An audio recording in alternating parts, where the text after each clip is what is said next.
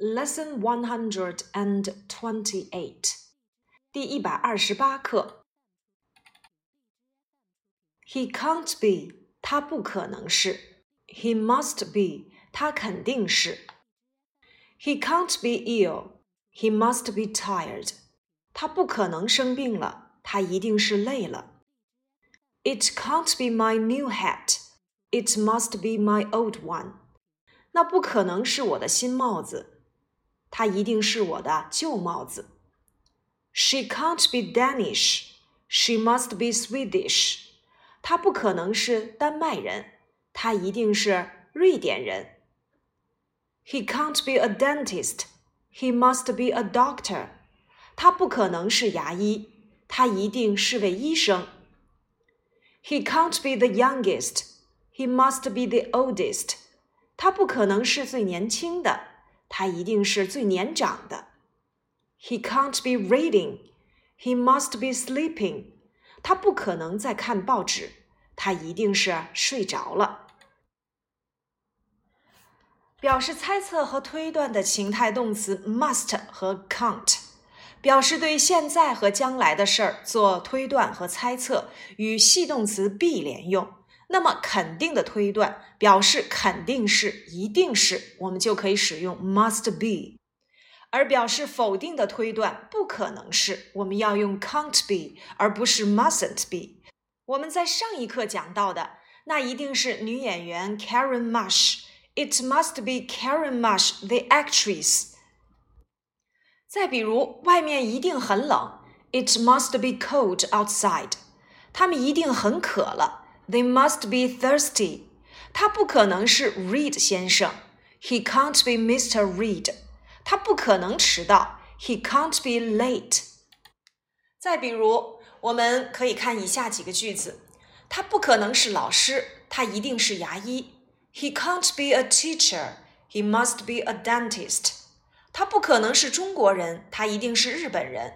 She can't be Chinese. She must be Japanese. 这件东西不可能很便宜，一定很贵。It can't be cheap. It must be expensive. 门铃响了，一定是鲍勃。There's the doorbell. It must be Bob. 不可能是鲍勃，他去电影院了。It can't be Bob. He's gone to the cinema.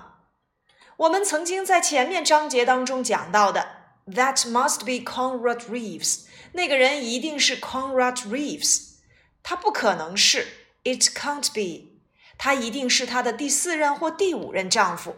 He must be her fourth or fifth。But she must be at least forty。但是她看上去一定至少有四十岁了。在前面的课文当中，我们讲到了 must be 表示肯定推测，一定是； 而 can't be 表示否定推测，不可能是。我们来看一下书面练习 A，模仿例句使用 has to，或者是 I think he is probably 改写一下句子。Number one, he must be here at six o'clock。他六点钟一定在这里。改成 He has to be here at six o'clock。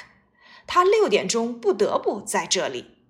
Must 表示肯定、一定。而 have to 表示不得不。Number two, he must be busy. 他一定是很忙。变成我想他有可能很忙。I think he is probably busy. Number three, he must be at the office early tomorrow. 他明天早些时候一定在办公室里。改为 He has to be at the office early tomorrow. 他明天早些时候不得不待在办公室里。Number four, he must be sleeping. 他一定是在睡觉。改为 I think he is probably sleeping. 我想他有可能在睡觉。Number five, he must be French. 改为 I think he is probably French. 我猜他有可能是法国人。Number six. He must be in France next week. 下周他一定在法国。改为 He has to be in France next week. 下周他不得不在法国。 Number seven, he must be an engineer. 他一定是一名工程师。改为 I think he is probably an engineer.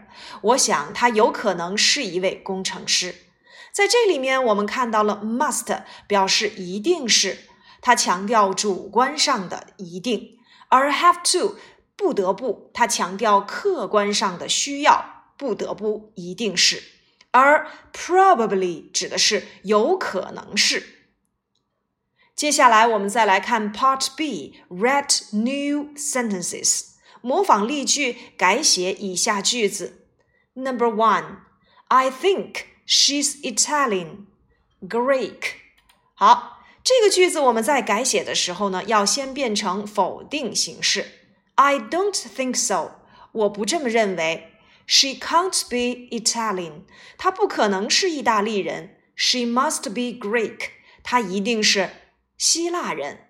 我们用 can't be 表示不可能是，用 must be 来替换前面的这个单词，也就是用括号里的单词来进行替换。Number two, I think he's English. I don't think so. He can't be English. He must be American. 我想他是英国人，我不这么认为。他不可能是英国人，他一定是美国人。 Number three, I think they are Canadian, Australian. I don't think so. They can't be Canadian. They must be Australian. 我猜他们一定是加拿大人。我不这么认为，他们不可能是加拿大人，他们一定是澳大利亚人。Number four. I think he's a mechanic, engineer. I don't think so. He can't be a mechanic. He must be an engineer. 我猜他一定是一名机械师。我不这么认为，他不可能是机械师，他一定是一位工程师。Number five. I think he's a bus conductor. 我想他一定是一位公共汽车售票员。I don't think so. He can't be a bus conductor. He must be a bus driver.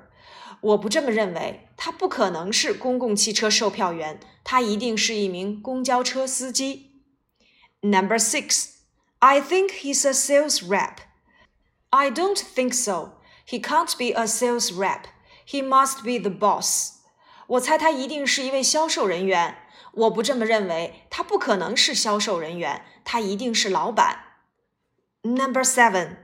I think he's 24. I don't think so. He can't be 24. He must be 30. 我猜他一定是二十四岁。我不这么认为，他不可能是二十四岁，他一定是三十岁。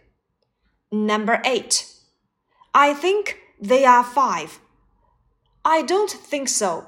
They can't be five. They must be seven. 我猜他们一定是五岁。我不这么认为。他们不可能是五岁，他们一定是七岁。Number nine, I think he's seventy-six. I don't think so. He can't be seventy-six. He must be over eighty. 我猜他一定有七十六岁了。我不这么认为，他不可能是七十六岁，他一定是八十多岁。Number ten, I think she's fifty-five. I don't think so. She must be fifty-five. She must be under fifty. 我猜他有五十五岁了。我不这么认为，他不可能有五十五岁，他一定是在五十岁以下。仿照以上例句，请大家课下完成十一到二十例题的练习，重点掌握 can't be 不可能是表示否定推测，must be 表示肯定推测，一定是。我们在前面当中讲到，must 强调主观上的必须，它是情态动词，没有人称和时态的变化。例如，我必须努力学习，I must study hard。变成否定形式要用 needn't。例如，I needn't clean the windows。我不必清洁窗户。变成一般疑问句，Must you study hard？Yes, I must. No, I needn't。你必须努力学习吗？是的，我必须。不，我不必。否定回答，我们不能用 mustn't，要用 needn't。而我们也讲过了，have to，have to 强调客观上的必须、不得不，have to 有人称和时态的变化。例如，我不得不给花浇水，I have to water the flowers。他不得不给花浇水，He has to water the flowers。他不必清洁窗户，He doesn't have to clean the window。你不得不给花浇水吗 ？Do you have to water the flowers？当然，我们也可以使用 Do you need to water the flowers？肯定回答 Yes, I do，或者是 Yes, I have to。